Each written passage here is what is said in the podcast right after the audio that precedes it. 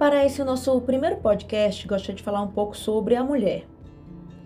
Historicamente falando, as mulheres sempre foram tratadas como inferiores e dependentes com relação ao sexo oposto. Mas nossa conversa de hoje não se trata simplesmente de feminismo ou de algum tipo de disputa boba entre os gêneros.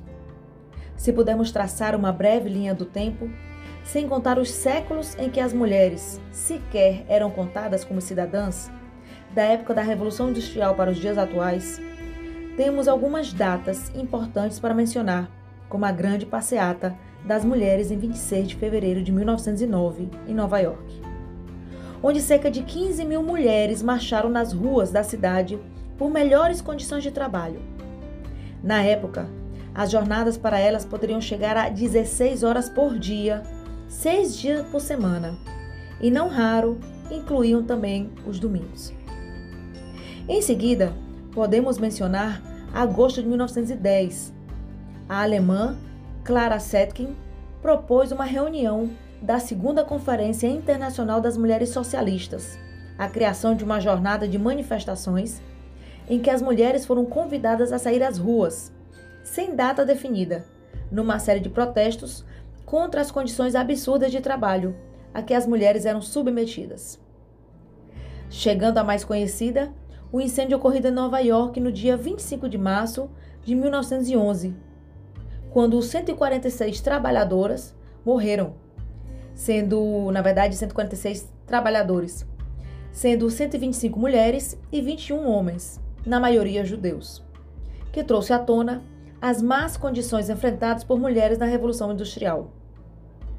Em 1913, as mulheres já protestavam pelo direito de votar nos Estados Unidos Nessa época, eram frequentes os protestos também por melhores condições de trabalho.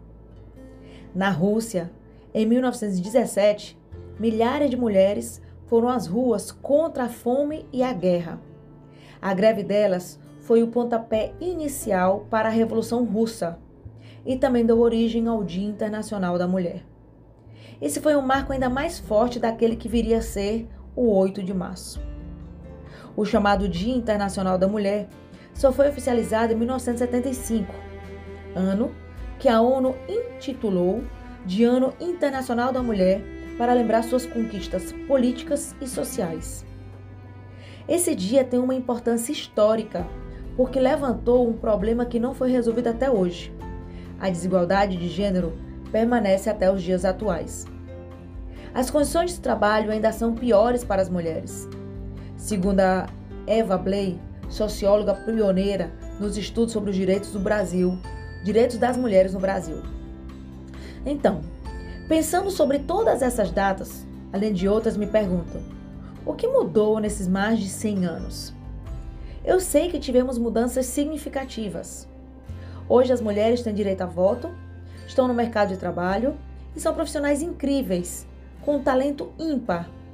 No entanto, continuam ganhando, em média, 20,5% menos que os homens aqui no Brasil, segundo pesquisa do IBGE. As desigualdades ainda são muito alarmantes. E quando falamos sobre a segurança, os dados são ainda mais assustadores. Em 2018, 1,6 milhão de mulheres foram espancadas ou sofreram tentativa de estrangulamento no Brasil, enquanto 22 milhões, 37,1% de brasileiras passaram por algum tipo de assédio. Dentro de casa, a situação não foi necessariamente melhor.